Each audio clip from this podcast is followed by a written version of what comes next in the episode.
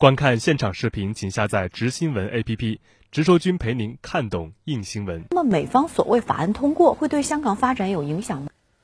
我还是之前那句话，那么即使法案落地，甚至出现最坏的一种可能性，那么美方如果真的敢冒天下之大不韪去强行付诸实施了，那么香港的天实际上呢也根本塌不下来。首先，美方这样一种举动就是不折不扣的自残行为，因为啊，美国资本、产品和技术要进入中国市场，要实现自身的利益最大化，香港呢就是一个最便利的超级门户。那么前段时间，美国媒体不是爆出一个消息吗？国会山不是有一些个反华议员在鼓噪什么金融脱钩吗？但是啊，以美国公务员为主体的这个养老基金却是不管不顾，还是盯上了中国资本市场，盯着中国投资标的。为什么呢？因为放眼全世界，现在能够提供超预期、超稳定回报，那么持续跑赢大市的，还不就是中国市场、中国机遇吗？而像美国公务员养老基金这样的超级机构，要想投资中国，取到香港是最佳通路。所以，今日美国报今天的报道说，法案将会打击香港作为国际金融中心的地位，完全